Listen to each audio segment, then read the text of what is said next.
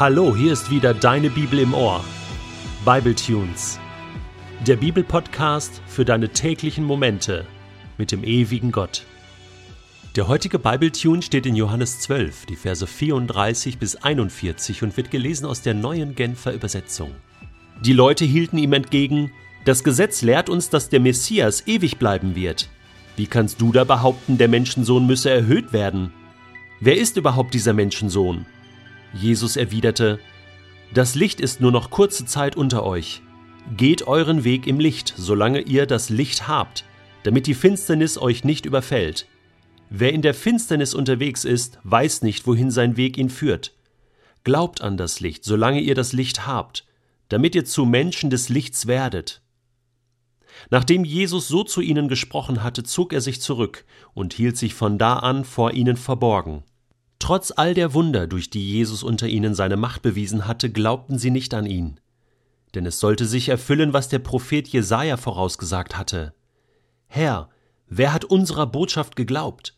Und wem konnte sich der Herr mit seinem mächtigen Handeln offenbaren?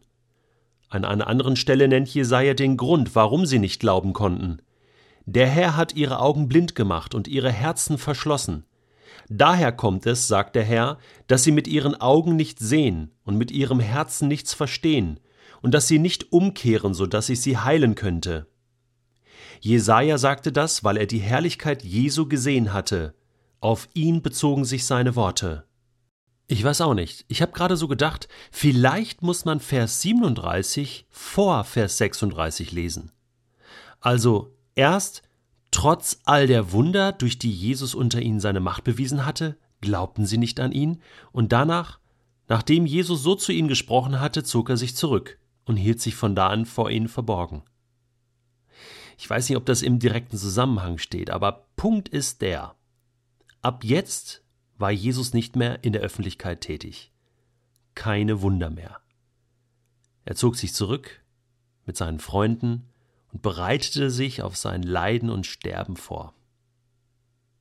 Fakt ist auch, Jesus hat alles getan, alles gesagt. Ende der Vorstellung, könnte man sagen. Viele Wunder, viele Predigten, Menschen, die er geliebt hat, überzeugt hat, andere, die er nicht überzeugen konnte. Das Resümee, die Bilanz ist nun, trotz all der Wunder, glaubten sie nicht an ihn. Und zwar viele, viele, viele, viele, viele. Tausende. Die meisten. Ist das nicht krass? Obwohl es so offensichtlich war. Ja? So offensichtlich. So klar. So deutlich. So einmalig. Sie glaubten nicht. Und dieses Nicht-Glauben ist nicht einfach zufällig, so nach dem Motto, oh, ich kann das nicht glauben oder es ist keine Dummheit oder Naivität in erster Linie, sondern es ist eine klare innerliche Entscheidung gegen Gott, gegen Jesus, gegen das, was sie tun in dieser Welt. Das war damals so, das war schon immer so, ist auch heute so. Klare Entscheidung. Ich will nochmal dieses Bild aufgreifen von diesen Zügen, die da in unseren Köpfen halten. Ne? Kopfbahnhof, Züge, Gedanken, die hineinkommen, anhalten. Da sagt Jesus etwas und da kommt der Gedanke, das kann doch nicht sein. Das kann er doch nicht ernst meinen. Und da gibt es Menschen, die steigen in diesen Zug ein. Das kann nicht sein, das kann er doch nicht ernst meinen und dann fahren sie mit diesem Zug weg. Da heilt Jesus einen Menschen. Unmöglich, ein Blindgeborener wird geheilt. Da weckt Jesus Tote auf. Unmöglich, kommt der Gedanke. Das geht doch gar nicht, kommt der Gedanke. Und da gibt es Menschen, die steigen da ein. Und schwupp sind sie weg. Und lehnen das ab und finden das lächerlich und sagen, das kann nicht sein. Das passiert nämlich, dass obwohl Gott so oft geredet hat, so klar und deutlich gehandelt hat. Obwohl alles gesagt ist, obwohl es so eindeutig ist, da muss man schon ein Brett vorm Kopf haben, denkt man manchmal so, lehnen Menschen Gott ab. Wie kommt das?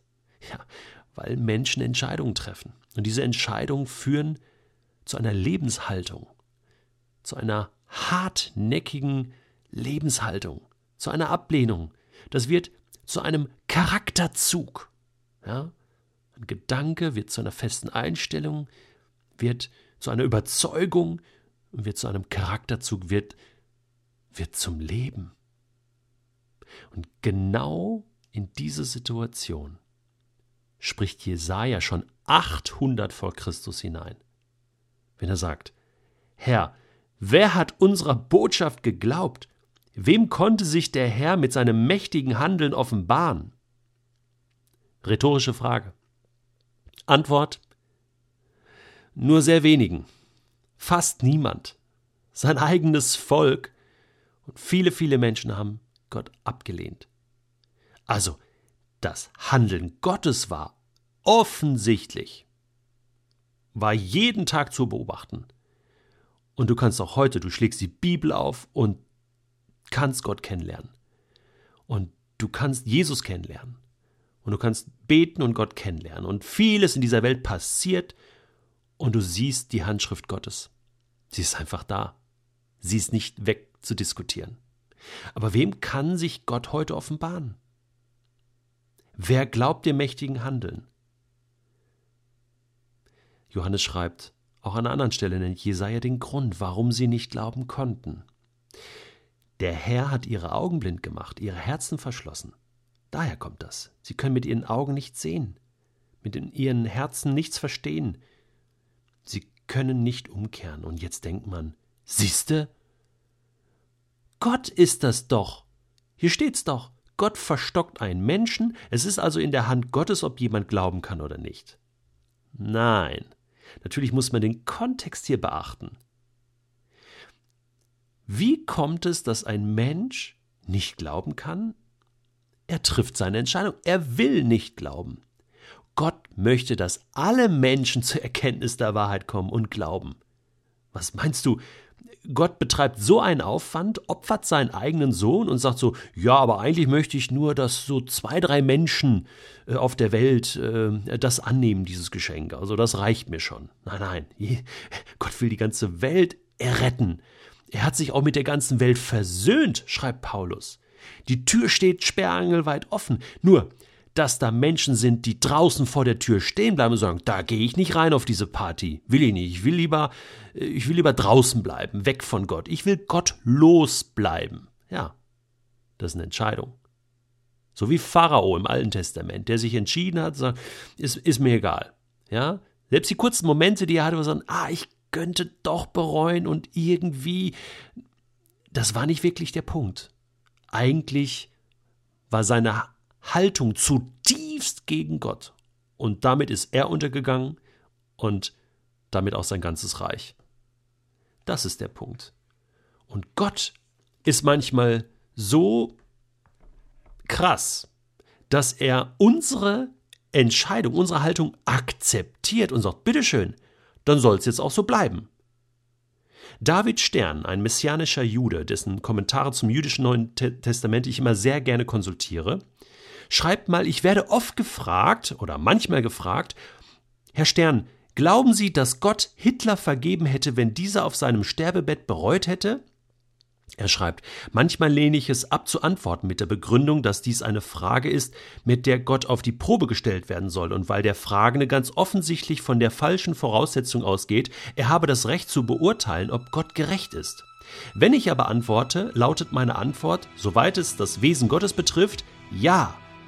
Ja, er hätte Hitler vergeben, vorausgesetzt, er zeigt wahre Reue. Ich vermag mir nicht vorzustellen, wie das in Hitlers Fall hätte aussehen können. Meiner Ansicht nach, schreibt Stern, ist diese Frage jedoch sinnlos. Ich glaube, dass Gott Hitlers Herz schon vor langer Zeit verhärtet hatte, weil dieser selbst sein Herz hart gemacht hatte, so dass er gar nicht glauben konnte und bereuen konnte und umkehren konnte. Und so ist es auch. Deswegen sind all diese Fragen hinfällig. Entscheidend ist nur eine Frage. Und du weißt bestimmt, welche Frage das ist.